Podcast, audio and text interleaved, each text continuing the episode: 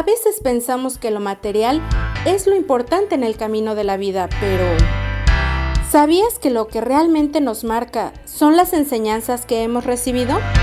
¿Sabes por qué? Porque sobre ellas se forja un carácter que nos ayuda en este viaje. Acompáñanos en este destello donde aprenderemos algunas enseñanzas, por supuesto, aquí, a través de Seven Day Radio Internacional. Recuerda, Reset and Play cuando quieras y donde tú quieras. Bienvenido.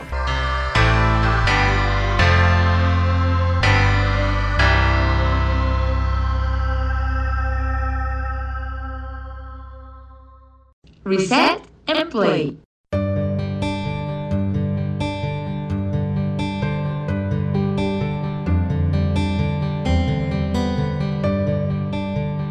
La gran burla de la vida es que las cosas no siempre son como deseamos.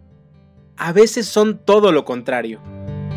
Existen momentos donde nos damos cuenta que nuestro mayor esfuerzo no es suficiente momentos donde los compromisos y las promesas simplemente se desvanecen. Parece que la vida es como un péndulo, que juega a moverse entre buenas y malas experiencias. Y aunque no queramos ser parte de este juego, aceptarlo es la única regla para poder vivir. Mi mamita me enseñó que la mejor forma de jugarlo es recordando que solo es un juego. Hoy hablaré de esto soy Gerson Martínez y te agradezco por comenzar a escuchar el cuarto episodio de esta miniserie de podcast titulado Como Estrella Fugaz, donde comparto un poco, un destello de legado de Uldita Martínez.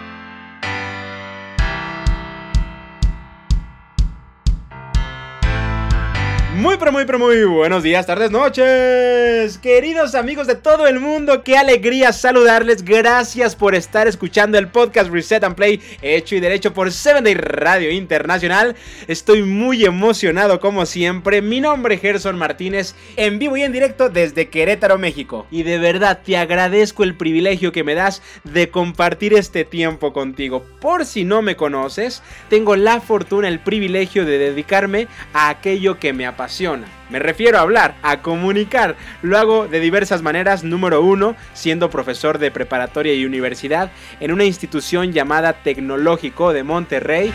Número 2. Me toca conducir eventos, programas de televisión, programas de radio. Y número 3. También ofrezco conferencias, cursos, talleres y prédicas. Si quieres tener más información, puedes ir a mi página que está en la descripción de este podcast o que puedes escribirla como bit.li diagonal Gerson Martínez.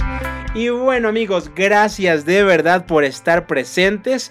Ya lo sabes, quiero comenzar como siempre agradeciendo cada uno de los mensajes que me han hecho llegar. Han sido docenas y estoy muy, muy agradecido, muy encantado por cada una de sus muestras de afecto. Y siempre me quiero tomar unos minutitos para comenzar mostrando esos mensajes que han tocado mi corazón. Hoy no va a ser la excepción, así que voy a compartirte tres de ellos. Número 1. No sabía que tu mamita era de Veracruz. Debes estar súper orgullosa de ella y sabes, ella estaría muy halagada de cómo la estás honrando. Me llena muchísimo el corazón ver lo que estás haciendo. Me encanta cómo compartes tus experiencias. Gracias Sandra Cuevas. Un abrazo hasta Seattle, Washington, allá en Estados Unidos. El siguiente mensaje dice, no hay palabras para describir tu magnífico trabajo y valentía al compartir sobre el descanso de tu amada madre. Gracias Estela Reyes por tan bonito comentario. Un abrazo hasta Río Lindo Cortés, allá en Honduras. Y el siguiente mensaje dice así, escuché el podcast de Spotify y está muy bueno. A decir verdad, con el primer audio casi lloraba. Y me preguntaba cómo alguien puede soportar tanto. En serio que te admiro más de lo que ya lo hago. A veces mi esposa y yo llegamos a pensar como si te conociéramos desde hace años. Gracias, oramos por ti, un abrazo. ¡Wow! Ian Cruz me escribe desde Tuxtla Gutiérrez, Chiapas, México, y te mando un abrazo a ti y a tu esposa. Muchas gracias.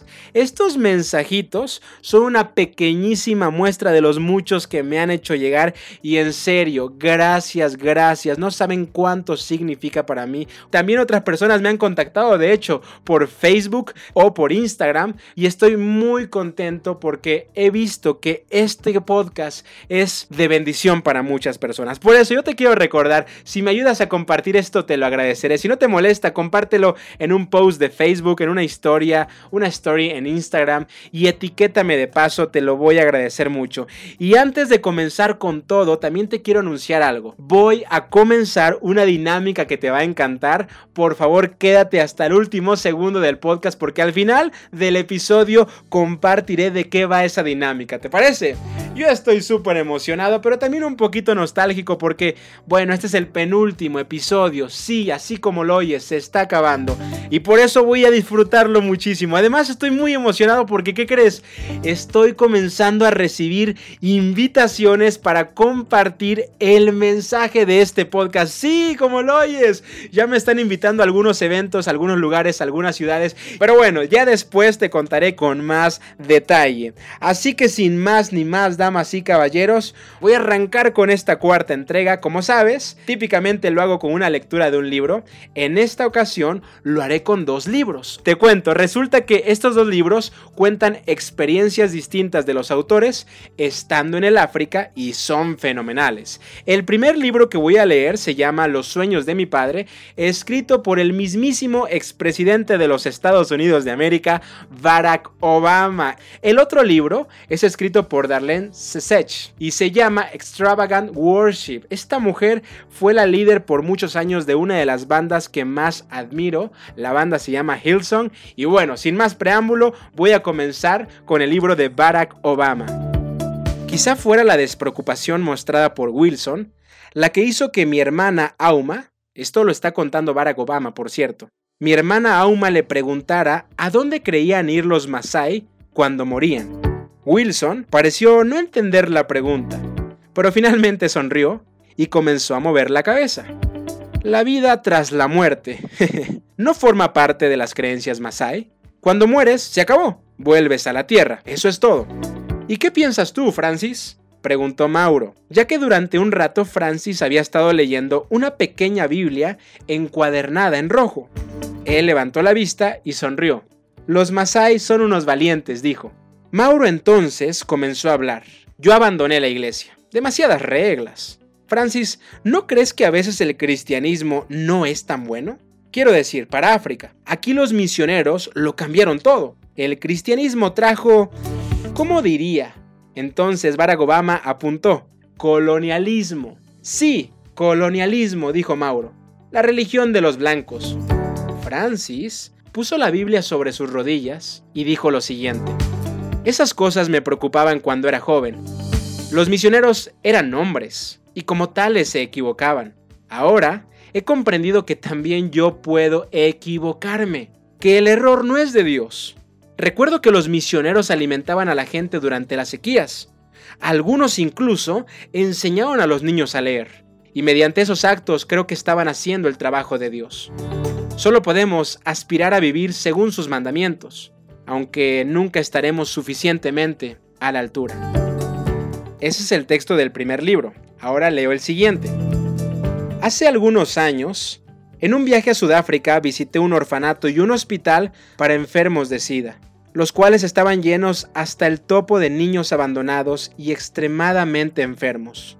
Rompía el corazón ver a esos niños hermosos, todos creados con un destino y un propósito. A muchos los habían abandonado en la calle, para que se valieran por sí mismos.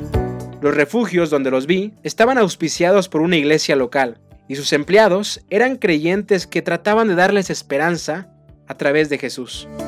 En un pabellón donde solo se encontraban enfermos crónicos de SIDA, una pequeñita niña se acercó a mí y me entregó una carta con el siguiente mensaje. Lo que usted hace es lo que nuestro Padre quiere que haga, señorita Darlene. Así que hágalo con lo mejor de usted.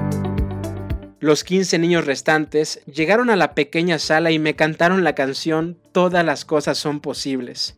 Yo estaba deshecha, pero ellos se veían radiantes y contentos. Pusieron la realidad de su fe antes que sus cuerpos aquejados por el SIDA. Cantaban con tanta esperanza. Tres meses después, todos los niños del hospital que conocí habían fallecido. Sus vidas y la adoración que daban a Dios me dieron una nueva perspectiva de mi propia vida. Cosas que en realidad no son tan importantes nos distraen con facilidad. Pero el recuerdo de esos niños me hace servir a la misión que tengo. Porque, como dijo el fundador del cristianismo llamado Pablo, en Él vivimos, en Él nos movemos y en Él somos. Amigos, estos textos me encantan desde la primera vez que los leí. Dos personas que admiro con experiencias similares en el continente africano. Y por este motivo decidí comenzar con ambos textos. Porque presiento que enlazan muy bien lo que compartí el episodio pasado con lo que hablaré el día de hoy. A lo mejor recordarás que en la anterior entrega hablé sobre el privilegio y la necesidad de encontrar una razón existencial una razón por la cual incluso estemos dispuestos a dar la vida. Esa razón o ese sentido puede construirse al tener un propósito claro y un compromiso total. Pero el día de hoy quiero comenzar a tratar qué sucede cuando el propósito no se encuentra, Gerson. Tú hablabas el episodio pasado, tengan un propósito, estén comprometidos a algo, pero ¿qué pasa cuando no se alcanza tu propio propósito? ¿Qué sucede cuando eso a lo que estabas tan comprometido te termina defraudando. Precisamente los personajes de estos textos son personas reales con propósitos y compromisos totales. Por ejemplo, Barack Obama con un gran compromiso hacia el crecimiento justo de su nación. Darlene, por otra parte, con un gran compromiso hacia el crecimiento espiritual de las personas que escuchan su música. Sin embargo, con todo y esto, tanto Barack Obama como Darlene Sech se toparon con la cruda realidad de saber que la vida no es como se desea. A veces la vida duele, y duele sin merecerlo. Darlene, por ejemplo, dedicando su vida a un Dios que en teoría es todopoderoso, conoció a niños que injustamente murieron de sida, a pesar de tener las mismas convicciones que ella. Barack Obama cuestionó las creencias que fundamenta la nación que años más tarde él dirigiría, y simplemente recibió una simple pero profunda respuesta. Los errores son parte de la vida. Aquello que nos molesta es inevitable en la existencia. Entonces, ¿por qué buscar un propósito? ¿Por qué querer mantener un compromiso? ¿Por qué? Si al final las desilusiones no van a cesar, las injusticias parece que permanecerán y los errores de la vida, de los humanos o de las instituciones van a continuar. ¿Por qué entonces mantener un propósito y un compromiso? La verdad es que no tengo respuesta, queridos amigos. Pero pienso que buscar la satisfacción de nuestra identidad únicamente a través de un propósito y un compromiso no es suficiente, así como lo escuchas. Porque si solamente dejamos la satisfacción de la vida en las manos de un propósito, de un compromiso, probablemente terminemos cansados y en una de esas, desilusionados. Por esto mismo, pienso que mi mami en la sabiduría de su vida normal, pero relevante, me enseñó cinco principios que ayudan a construir una vida satisfecha, a pesar de las malas experiencias que seguramente a todos nos esperan. Bueno, hoy hablaré de dos principios más, que precisamente nos ayudarán a enfrentar eso que se sale de nuestros planes, eso que no va conforme a nuestros deseos, eso que inclusive nos puede llegar a lastimar. Pero antes de revelarte estos principios, junto con las frases que ya sabes mi mami usaba para transmitirlos, permíteme contarte una historia de mi hermano Jordan, de mi mami y también mía. Hoy en día tengo la fortuna de dedicarme a lo que me apasiona, pero no siempre fue así. De hecho, te cuento que desde mi niñez hasta mi adolescencia no sabía a qué quería dedicarme. Yo quería hacer muchas cosas. De hecho, tengo una lista enorme de todas las profesiones con las que soñé en algún momento llegar a ser. Te voy a solamente mencionar un poquito de esa lista porque es demasiado. yo, yo llegué a pensar en ser futbolista, ajedrecista, comerciante, psicólogo, empresario, veterinario. Yo llegué a pensar incluso en que quería ser argentino, quería ser un montón de cosas. y uno de mis tantos sueños fue llegar a ser cantante de música norteña de México. Así como lo escuchas. Si, si, si no conoces la música norteña de México, ve por favor, ponle pausa a este episodio, ve a YouTube y ponle música norteña de México para que sepas de lo que estamos hablando. Recuerdo que un buen día le comenté a mi mami que viajaría con Jody. Estaba en ese momento en mi punto más alto del sueño por llegar a ser cantante de música norteña. Así que me puse mis jeans, mi camisa de cuadro, mis buenas botas, mi cinturón con una gran hebilla con figuritas de caballos y claro, lo que no podía faltar, mi sombrero, mi buena tejana. Imagínate la cena. Yo me acuerdo que fue un día muy divertido, siempre era así cuando viajaba con Jody, comíamos delicioso, escuchábamos todo tipo de buena música y yo me sentía un verdadero adulto, claro, viajando con un verdadero adulto que era Jordan. Recuerdo que durante el viaje escuchamos muchas canciones del que en ese tiempo era mi mayor ejemplo a seguir. ¿Quién será? Nada más y nada menos que el cantante Valentín Elizalde. Igual, si no sabes quién es ese señor, ponle pausa al episodio y ve a investigar quién es él. Para que veas y sepas de qué estoy hablando. Resulta que yo te admiraba tanto a Valentín Elizalde que inclusive trataba de hablar como él, de imitarlo en todo momento, porque él tenía un acento como distinto, como del norte de México. Y había canciones donde él cantaba con su tono de voz. Había una que recuerdo muy bien y era así como, ya está para toda la bola de envidiosos. ¡Ay, bueno, así yo trataba de hablar cuando era un chamaquito de 12, 13 años. Bueno, resulta que en el viaje Jordan me tomó fotos, yo posando como el Valentín Elizalde. Había unos caballos, recuerdo que nos paramos en la carretera, nos tomamos fotos con los caballos. Yo me emocioné mucho. Llegué tan emocionado a la casa ese día, tan envalentonado que saludé a mi mami no con un saludo, sino con una canción de Valentina Lizalde. Y como al día siguiente era la fecha conocida en México como el Día de los Muertos, que es cuando muchas personas colocan altares a personas fallecidas, yo tuve la intención de molestar a mi mamá, no más porque sí, andaba envalentonado, como el Valentín Elizalde. Así que yo le empecé a decir que le iba a poner un altar a Valentín Elizalde, pidiéndole que me diera todo su talento para tomar su lugar. Y yo estaba seguro que eso le molestaría a mi mamá por dos cosas. Número uno, porque ella no soportaba la música norteña, no la soportaba. Número dos, porque ella tenía una creencia bien fundamentada en la Biblia, donde no creía la necesidad de colocar altares a personas fallecidas. Por supuesto, ella respetaba mucho a sus amistades que lo hacían, pero ella no lo hacía porque tenía una frase que era, los muertos nada saben. Así que con toda esa hazaña intenté molestarla mientras Jody se reía de todas las tonterías que decía yo. Y mientras lo decía, ella, recuerdo muy bien, cortaba vegetales en la mesa, tranquilita. Yo estaba a su lado, dando la espalda a una gran ventana. Yo, yo quería molestarla, pero mi mami estaba tranquila, así como diciendo, ay, a ver a qué hora se calla este chamaquito. Ojalá que tú no estés diciendo eso escuchando este podcast, ¿eh? Ojalá que no. y como en un inicio mi mamita no me hacía mucho caso, yo insistí en mi molestia y le seguí diciendo y le seguí diciendo. Y de pronto, escucha, ella me volteó a ver con unos ojos tan grandes que me empezaron a transmitir muchísimo temor y gritó lo siguiente. ¡Ay! En la ventana está Valentín Elizalde. Al ver la cara y al escuchar su grito sentí un terrible frío que recorrió mi espalda y lleno de temor corrí como un loco atrás de mi mami. Tenía muchísimo miedo. En ese momento mi mami y Jody comenzaron a reírse a carcajadas de mí y recuerdo que como un buen sketch cómico mi mami terminó con una frase que me dijo, venías por lana y saliste trasquilado. y bueno, no está de más decir que ese fue el último día con mi sueño de llegar a ser cantante de música ranchera. Dejé de usar mi típico vestuario y por semanas no me atreví a pasar por la ventana, esa ventana donde mi mami me hizo la broma, no me atreví a pasar. Queridos, mi mami tenía un sentido del humor tan grande que le permitía soportar a su tercer hijo siendo un adolescente que intentaba molestarla.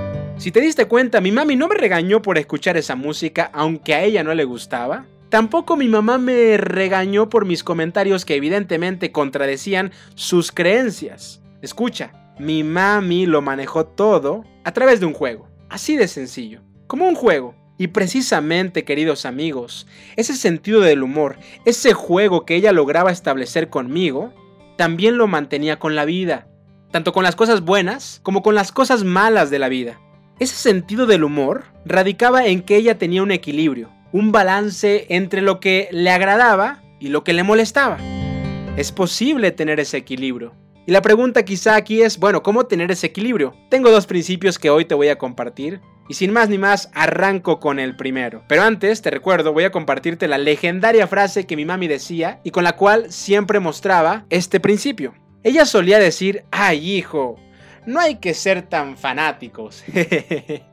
Pero mira, esta frase, para que la entiendas mejor, siempre la decía en un contexto religioso. Así que lo que voy a hacer a continuación es explicarte cómo funciona en el contexto religioso y después cómo funciona en el contexto no religioso. Yo sé que este podcast lo escucha mucha gente religiosa, gente cristiana y también personas que no practican ninguna religión. Así que ténganme paciencia los dos porque seguro te va a dejar algo de valor. Mira, yo te lo he dicho muchas veces en los anteriores episodios, mi mami era cristiana, mi familia es cristiana, no te preocupes, no pretendo predicarte y yo también soy cristiano y la verdad es que mis convicciones, mi fe es algo que valoro mucho en mi persona, le tengo un gran cariño, no me siento avergonzado de eso. Ahora, lo que voy a decir a continuación, lo voy a decir por lo siguiente, pongan atención. Mi papá por muchos años fue pastor cristiano, pastor de iglesias. Mi hermano mediano es también pastor. Yo tengo el deseo de llegar a ser pastor. Y debido a que pertenecemos a la denominación cristiana llamada Adventistas del Séptimo Día,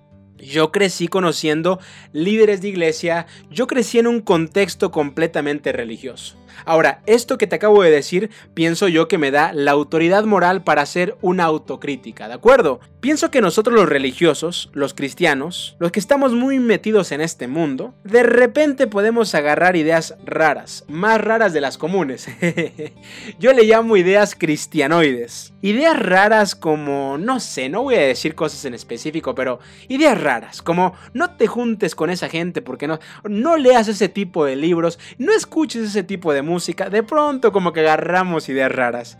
Y mi mami, justamente cuando alguno de sus hijos empezaba a agarrar unas ideas raras que como que no se entendían, ella nos paraba en seco y decía, a ver, a ver, a ver, hijo. No hay que ser tan fanáticos. Hoy en día agradezco que mi mami me enseñara esa frase. Porque lo que escondía a través de esa frase es el primer principio que te quiero compartir hoy es... Mi mami tenía una actitud ligera.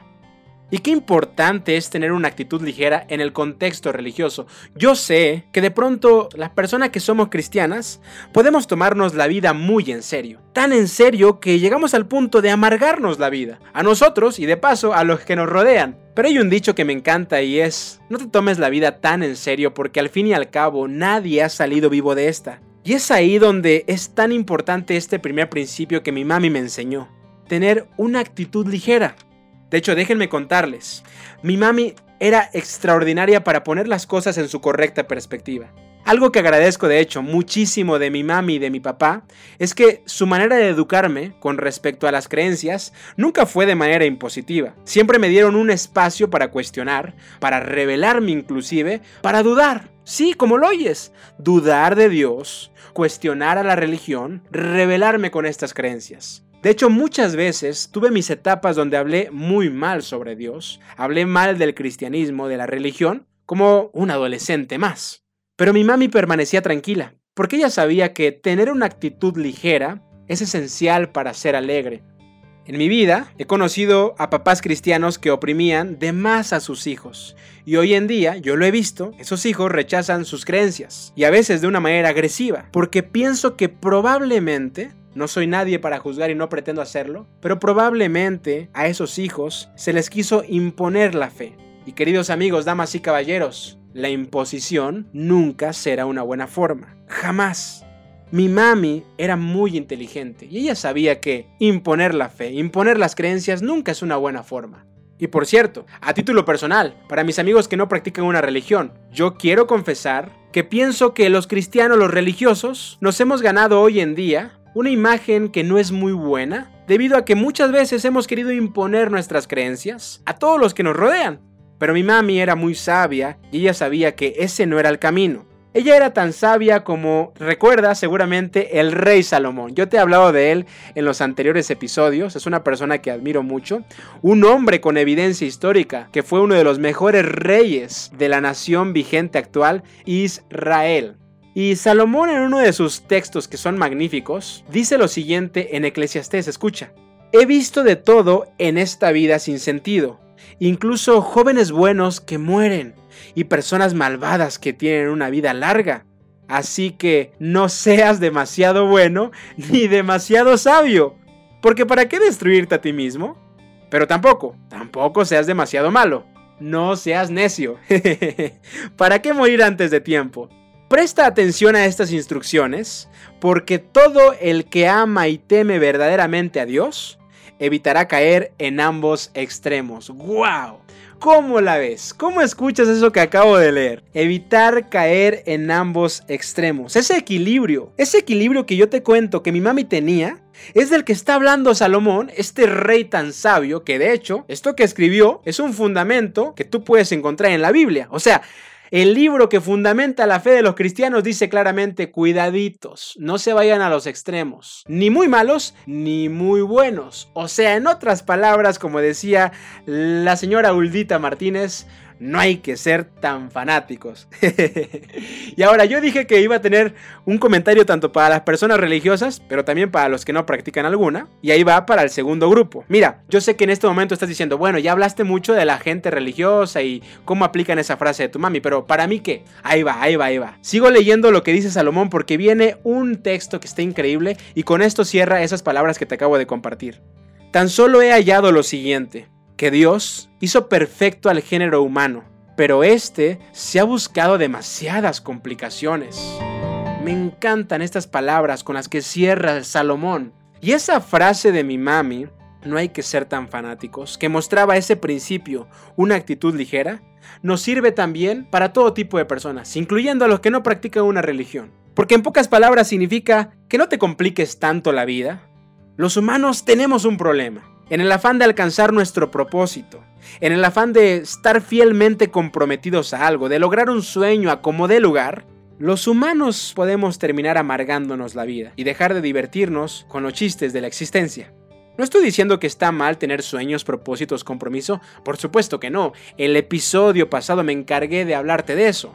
Mi mami tenía propósitos, un compromiso, pero además de eso necesitamos tener una actitud ligera. Porque mantener una actitud ligera ayuda a enfrentarnos a esos problemas de la vida. También nos ayuda a reírnos de los planes que no logramos. Queridos, tengo que decir algo muy puntual que no es popular. Yo sé que esto no te va a gustar, pero escucha. Quizá nunca puedas cumplir tu propósito. Quizá eso a lo que te has comprometido te termina defraudando. Tu esposo, tu esposa, tu familia, tu fe, te termina defraudando. Y es justo ahí en donde necesitamos tener una actitud ligera. Porque escucha, a pesar de las desilusiones y tragedias, la vida sigue. Y lo que acabo de decir nunca me ha gustado decirlo. De hecho, de manera muy personal te cuento. El día después de la muerte de mi mami, yo me sentía enojado con Dios, con la vida, con la gente, porque no podía soportar la idea de que la vida pudiera seguir, de que el mundo siguiera rodando como si nada cuando mi mami fallecía. Me molestaba, pero esa es una cruda realidad. A pesar de las desilusiones y las tragedias que pases, la vida va a seguir. Al tener mucho propósito y mucho compromiso, puede que algo salga mal y que eso te derrumbe. Puede que tú estés viviendo una vida extraordinaria, llena de propósito, de sueños cumplidos, pero puede que algo salga mal y eso te puede derrumbar. Y es justo ahí cuando necesitamos tener una actitud ligera.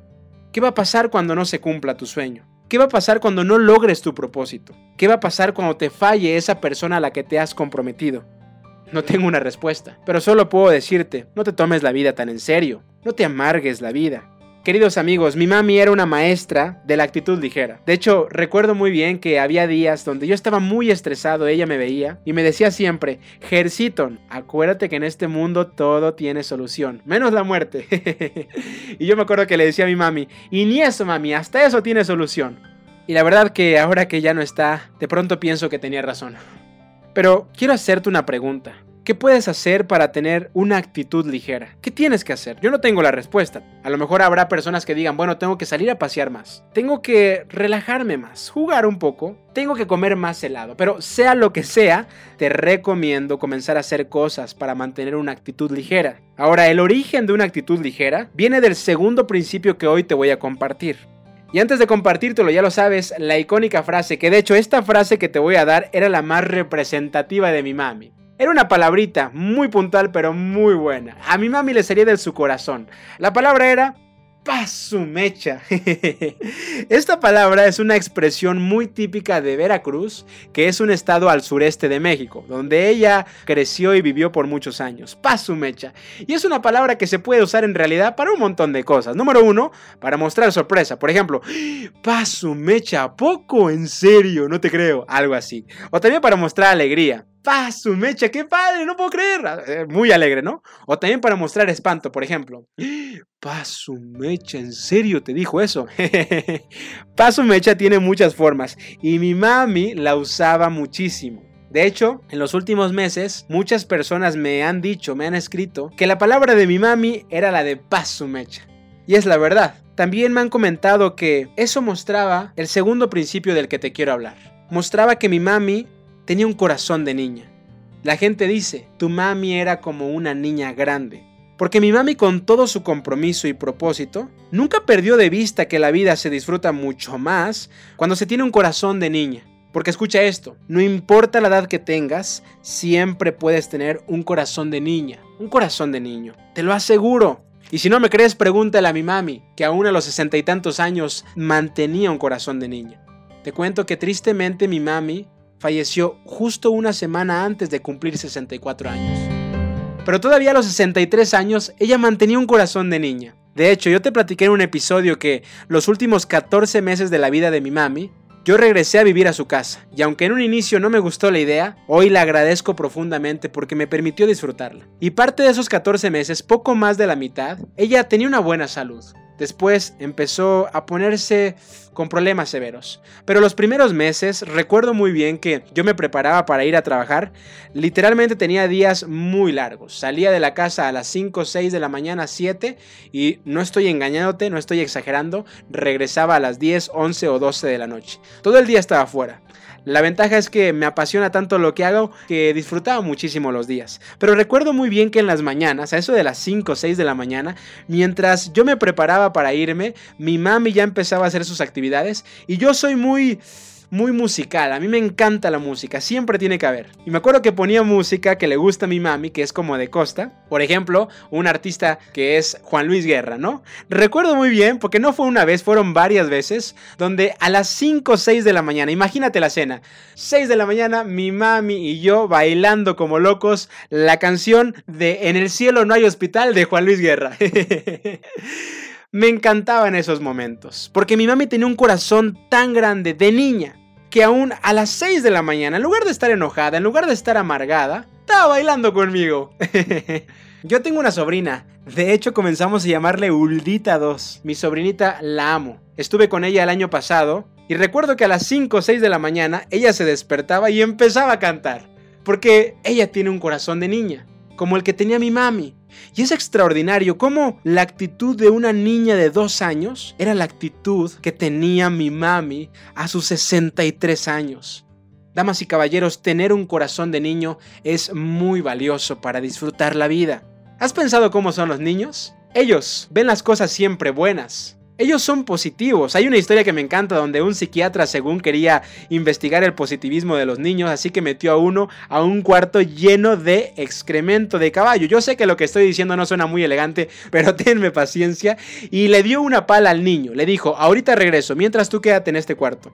Cuando regresó, cuenta la historia que lo encontró al niño súper feliz, con la pala moviéndola por todos lados. Y le preguntó, ¿por qué estás tan feliz? El niño respondió, bueno, con todo este excremento, debe haber algún pony por aquí. Porque es el corazón del niño. Él le ve el lado amable a todo. No importa que sean las 6 de la mañana, que tengas sueños, Él ve el lado amable a eso. Los niños, queridos amigos, no discriminan, no tienen esas percepciones que de adultos tristemente nos empezamos a formar. Los niños no ven diferencias de religión, de razas, no ven diferencias políticas, de pensamiento, no. Nosotros los adultos nos empezamos a amargar la vida con todo eso. Un niño únicamente disfruta las cosas simples. Y mi mami lo hacía. Yo te lo he dicho un montón de veces, mi mami no tenía la vida extraordinaria, no viajó por Europa, no, ella viajaba aquí donde vivía, en San Juan del Río Querétaro, México, pero disfrutaba eso. De repente, pocas veces le tocó ir a Seattle a ver a su hijo, pero ella era la misma, disfrutaba de la misma forma al estar en una gran ciudad como estar en un pueblito, porque damas y caballeros, no se trata de tener la mejor vida, sino de disfrutar la vida sencilla. Yo te hablé de eso en el segundo episodio, y mi mami disfrutaba todo como una niña. A la familia la disfrutaba como una niña. La música la disfrutaba como una niña. Por eso se ponía a bailar conmigo a las 5 o 6 de la mañana. Música de Juan Luis Guerra. Por cierto, si no lo conoces, ponle pausa y ve a escuchar su música. Es buenísima. Ah, mi mami cuando llegaba a un lugar era la mujer más alegre, más gritona, más saludadora. Ella de verdad era la que más se reía, la que más sonreía. Era una mujer auténtica porque ella prefería ser auténtica que llenar expectativas. Y yo te voy a dar un consejo de vida que es extraordinario. Este lo puedes tuitear, facebookear, instagramear, usar para compartir este episodio. Damas y caballeros, escuchen. La satisfacción no se encontrará en llenar expectativas a otros, sino en ser auténticos. Lo voy a repetir, solamente a través de ser auténticos podremos sentirnos satisfechos, no buscando llenar expectativas, y mi mami jamás quería llenar expectativas, porque aunque ella era cristiana no buscaba agradarle a una religión organizada, mucho menos a un líder religioso, mi mami simplemente era ella misma. Le gustara a quien le gustara, aunque de repente a uno que otro religioso le molestaba su forma de ser, mi mami simplemente ella era misma. Ella tenía un dicho y era así. A mí nomás me importa agradarle a mi Dios. Punto. Porque mi mami, damas y caballeros, disfrutaba cualquier lugar, cualquier acción, cualquier momento, sin querer llenar expectativas. Pero los humanos, los adultos, muchas veces nos amargamos la vida porque queremos llenar expectativas, queremos agradar a otros. Y escucha esto, querer agradar a otros es la fórmula perfecta para amargarte, es la fórmula perfecta para no disfrutar la vida. Y es ahora cuando entiendo las sabias palabras de Jesús. Sí, no sé si eres religioso, pero estoy seguro que has escuchado algo de Jesús. Y espero que hayan sido cosas ciertas sobre él. Porque tengo que serte muy sincero, yo sé que la religión organizada, sin mencionar ninguna denominación en específico, muchas veces hemos presentado a un Jesús distorsionado, un Jesús que no es el verdadero Jesús, el que tiene evidencia histórica como una persona que vivió, pisó este mundo. De pronto podemos pensar que Jesús era un ser enojado, amargado, serio, pero todo lo contrario.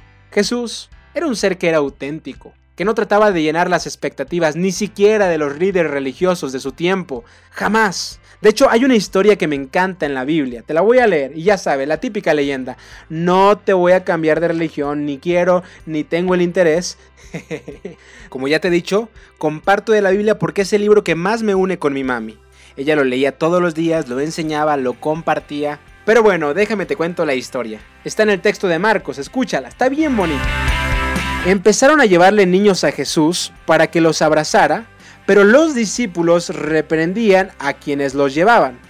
Cuando Jesús se dio cuenta, se indignó y les dijo así, hey, dejen que los niños vengan a mí. Bueno, yo le agregué ley. dejen que los niños vengan a mí y no se lo impidan. Escucha, y viene la frase legendaria de Jesús. Porque el reino de Dios es de quienes son como niños les aseguro que el que no reciba el reino de Dios como un niño, de ninguna manera entrará en él. ¡Wow! Me encanta esa frase de Jesús, damas y caballeros. El que no reciba el reino de Dios como un niño, no podrá estar en él. Ahora, para mis amigos que no son religiosos, cámbiale el reino de Dios, porque yo sé que eso te puede sonar un poco raro, un poco absurdo inclusive. En lugar de decir reino de Dios, pongámosle vida plena. Voy a repetir la frase de Jesús con vida plena. Les aseguro que no podrán tener una vida plena si no son como un niño. ¿Qué es el reino de Dios? ¿Qué es una vida plena? Para mí, es lo que podemos ver en la satisfacción de un niño. ¿Has visto un niño? Yo recuerdo muy bien, en una ocasión iba manejando lleno de problemas, estresado por el trabajo, con miles de pendientes, me paró un semáforo, así que yo me enojé con el semáforo porque no entendía mi apretada agenda, y en medio de mi estrés, de mi enojo, recuerdo haber volteado a la derecha, había un parquecito pequeñito, y allí había un niñito jugando con dos piedritas. Yo vi sus ojos, yo vi su rostro y era envidiable. En ese momento yo dije, yo no quiero la vida que tengo, yo quiero la vida de ese niño. Yo quiero disfrutar jugar con unas piedras. Porque damas y caballeros, el niño disfruta cualquier cosa. Esa es la satisfacción pura del niño. Por eso Jesús dijo probablemente, Él conoce a como niño, no podrá disfrutar del reino de los cielos, de una vida plena, porque al fin y al cabo, damas y caballeros, la vida plena no se basa en cuán famosos somos, cuánto dinero tenemos. La vida plena es simplemente disfrutar este momento. Y los niños son expertos en eso. Por eso tenemos que tener mucho cuidado. Porque en el afán de alcanzar la madurez, el propósito, los sueños, o para mis amigos que practican una religión, en el afán de alcanzar la santidad, Podemos equivocarnos y mostrar amargura o seriedad. Y voy a decir una frase que estoy seguro te va a encantar, quédatela, guárdatela. Por favor, no olvidemos que la madurez, que la sabiduría, la santidad no se mide por cuán serio logramos estar, no, se mide por cuánto corazón de niños tenemos. Lo voy a repetir, la sabiduría, la madurez, la santidad se logra medir al notar cuánto de corazón de niño tenemos. Si me preguntas a mí, las personas más espirituales que has conocido en tu vida, Gerson, ¿cómo eran? Te diría sin ningún problema, con un corazón de niño. De verdad, las personas más espirituales que yo he conocido han sido las personas que tienen un corazón de niño. Porque escucha esto, el éxito, el dinero, no es más importante que tener un corazón de niño. El corazón de niño precisamente, queridos amigos, es lo que nos va a permitir salir adelante de eso que no planeamos en nuestra agenda, de eso que no deseamos. Ser como niños nos recordará que la vida es solo un juego. Por eso yo te quiero hacer una pregunta. ¿Qué puedes hacer para sacar tu niño interior? Sea lo que sea que tengas que hacer, hazlo. Porque muchos de nosotros, yo me incluyo en primer lugar, hemos querido encerrar a ese niño en el afán de ser adultos, ser maduros, ser sabios. Y qué equivocados estamos. El peor sueño que tiene un niño es querer ser adulto. Porque cuando somos adultos no soportamos y queremos volver a ser niños. Ten un corazón de niño. Es el segundo principio de mi mami. Disfruta las cosas simples. Juega con las cosas difíciles. Queridos amigos, mantener una actitud ligera y preservar un corazón de niña nos permitirá encontrar un refugio, un equilibrio, un balance entre lo bueno y lo malo de esta vida.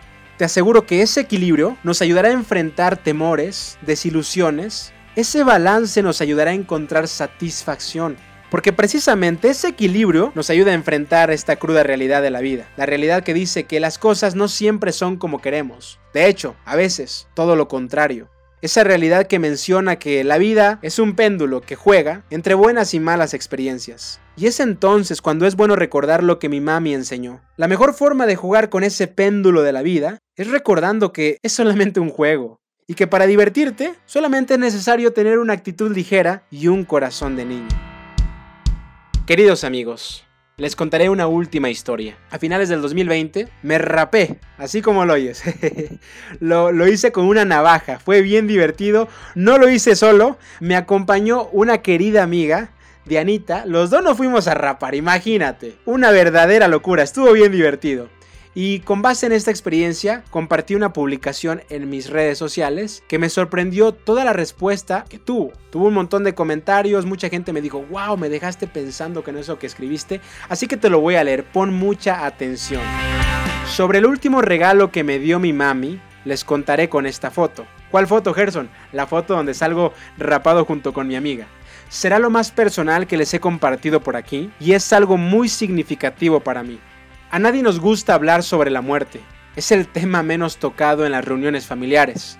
Y estoy seguro que en este punto he perdido a varios lectores solo por mencionar esa palabra. Pues aquí voy profundo con lo que les diré y estoy seguro que les vendrá bien escuchar esto para comenzar este año. Desde hace pocos meses atrás mi mami comenzó a decirme que se sentía lista para descansar. Cada vez que me lo decía yo trataba de cambiar el tema o de animarla superficialmente, así como regularmente lo hacemos con aquellos que sufren un duelo. Desde entonces, cuando mi mente se descuidaba, llegaban pensamientos sobre lo que llamaba mi más grande temor, mi peor temor, la muerte de mi mami. Cada vez que me llegaban esos pensamientos, hacía todo lo posible por disiparlos, por no volverlos a tener. Pero de pronto ocurrió. Estaba fuera del país dando conferencias y pasó. Mi mayor temor dejó de serlo para convertirse en realidad. Como fue lo peor que he experimentado en toda mi vida, por varias semanas me sentí viviendo en un limbo, como estar en la nada. Había días donde sentía muchísimo y otros en los que mi interior era un vacío. Y por cierto, todavía sigo teniendo esos días. Sin esperarlo, en algún momento me llegó este pensamiento. Gerson, finalmente sucedió lo que más temías. ¿Ahora qué? ¿Algo más te puede causar temor? Y la respuesta inmediata y casi sin pensar fue un no. He meditado mucho en las últimas semanas y me he dado cuenta que luego de tanto amor, atención y un legado grandioso que me dejó mi mami, su última acción fue dejarme un último regalo. El último regalo que me obsequió mi mamita fue precisamente hacerme más fuerte. A veces incluso me siento invencible. Cuando sucede lo que más temor te causa, prácticamente ya no temes a nada la vida se vuelve más ligera y comienzas a tratarla con menos seriedad.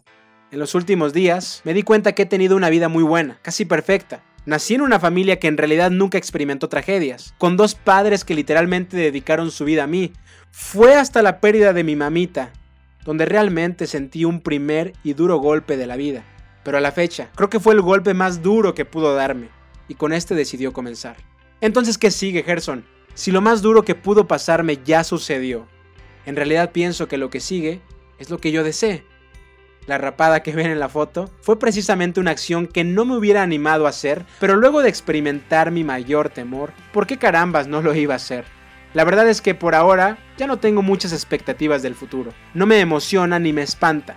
Sin embargo, me queda claro que este último regalo que mi mamita se encargó de dejarme me ayudará a construir una vida en paz, una vida plena y divertida. Y es que, ¿para qué meternos en tantos problemas cuando los años en esta tierra son tan pocos? Gracias mami por dejarme esta lección que agradeceré y viviré hasta el último segundo de mi existencia. Gracias Dios por apoyarme tanto en estos últimos días, a pesar de haber momentos donde quería perder mi relación contigo. Gracias a mi papá, hermanos y sobrinos, por ser los agentes invisibles que me han dado el amor que necesito. Gracias a los pocos pero significativos amigos que me escriben constantemente para preguntarme cómo voy. Y gracias Dianita por haberte rapado junto conmigo, con todo y navaja. que vengan más locuras y tonterías por delante. Porque, ¿para qué tomarnos la vida tan en serio si al final y al cabo nadie ha salido vivo de esta? Bueno, solamente Jesús. Pero eso es tema para otra conversación.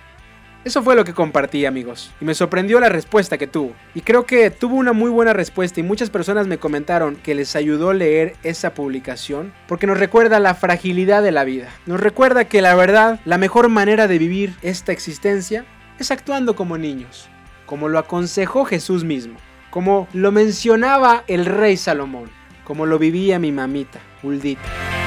Porque al fin y al cabo, la vida es demasiado corta como para dejarse aburrir en esta. Queridos, terminaré con lo que siempre suelo decir. No te conozco. No sé cuántos años tienes, ni mucho menos cuántos te quedan. Pero estoy seguro que puedes encontrar ese equilibrio para vivir, para convivir con las cosas buenas y malas de esta vida. Estoy seguro que como mi mamita, tú también puedes tener una actitud ligera y experimentar la vida con un corazón de niña, con un corazón de niño. Te aseguro que escuchar el último episodio te ayudará a seguir construyendo esa vida plena, en paz y divertida que muchos deseamos. Amigos, como siempre, yo te quiero agradecer por haber llegado hasta el final conmigo. Muchísimas gracias, de verdad. Me siento privilegiado de tener tus oídos atentos a este mensaje. Gracias.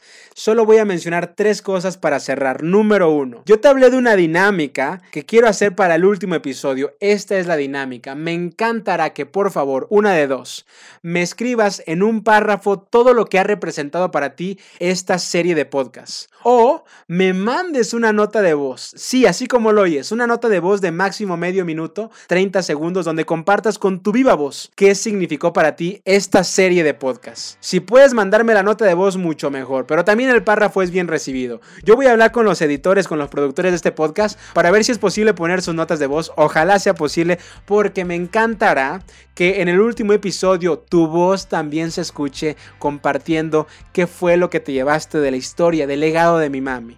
Ahora, punto número 2. ¿Cómo me puedes mandar esa información, esos párrafos, esos comentarios? Te recuerdo mi manera de contactarme. Puedes escribirme al correo gemartinez.com. Repito, G de grandioso, E de excelente, todo junto, gemartinez.com. Dime qué te pareció este episodio y sobre todo, por favor, ayúdame a ser parte de la dinámica que te acabo de recomendar. Y te recuerdo, si no te molesta, ayúdame por favor a compartir este mensaje con al menos una persona que tú creas le va a hacer bien escucharlo. Y de paso, si no te molesta, compártelo como un post de Facebook, como una historia en Instagram. Y de paso, etiquétame, sale. Recuerda, me encuentras en Facebook como Gerson Martínez y en Instagram como Gerson H. Martínez. Me encantará recibir tus comentarios y poder ver tus recomendaciones en redes sociales. Y lo último, queridos amigos, quiero compartirles unos mensajitos más que me han hecho llegar. Yo quisiera leer todos, pero por el tiempo no lo haré. Dice así el primero. Gerson, muchas gracias por compartir estas hermosuras. Están siendo tus palabras muy sabias y atinadas en lo que necesito meditar y reflexionar. De verdad son palabras de una profunda nutrición. Gracias Cristina. Un abrazo hasta Querétaro, México. Y finalmente un último mensaje de una persona que conoció a mi mami. Dice así. Tu mamá fue una gran mujer y su legado seguirá por toda la vida. Con su voz y sonrisa, ella brillaba desde que se paraba en un lugar y espero también terminar mi vida con una identidad de satisfacción como la que ella tuvo. Gracias Nayeli, te mando un abrazo. También quiero agradecer a dos personas que han compartido esto en sus redes sociales. Son dos personas de las que yo conozco, porque sé que muchas más lo han hecho, pero una disculpa porque quizá no los conozco. Una de ellas se llama Maripau Rosales, gracias por compartir un abrazo al Bajío de México, Maripau. Y también Kenneth Martínez, que desde Seattle, Washington, en Estados Unidos, ha compartido este podcast. Queridos amigos, gracias. Te recuerdo que puedes escribir al correo producción arroba radio.com para cualquier sugerencia o comentario sobre este podcast. Y sin más ni más, mi nombre es Gerson Martínez, te mando un fuertísimo abrazo y ya lo sabes, repítelo conmigo. Que Dios te bendiga, hiper ultra mega archirre contra un montón. Le agradecemos al cantante José Orlando Villa por compartirnos desde Chile esta canción.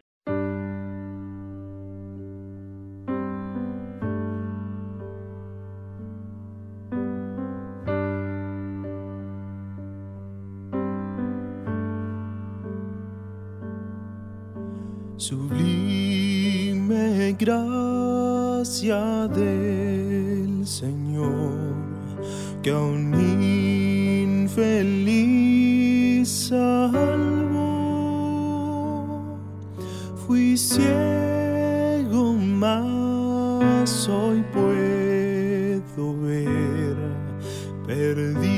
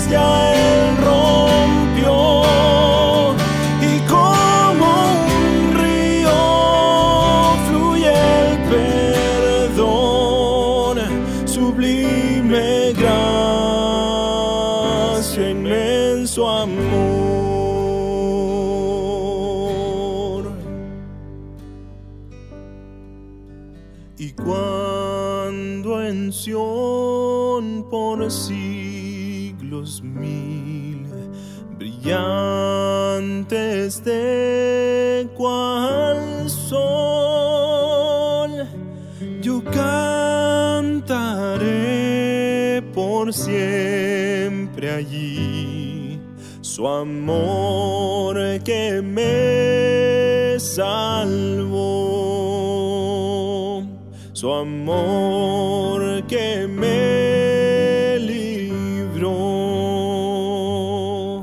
su amor nos liberó.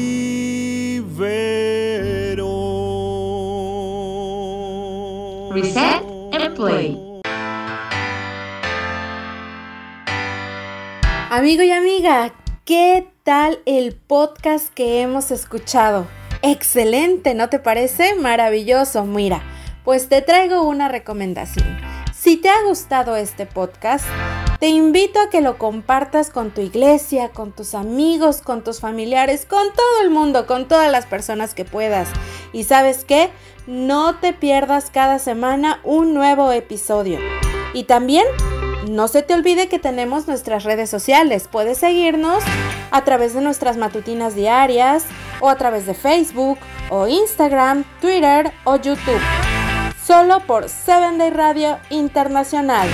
Recite and Play cuando quieras y donde tú quieras.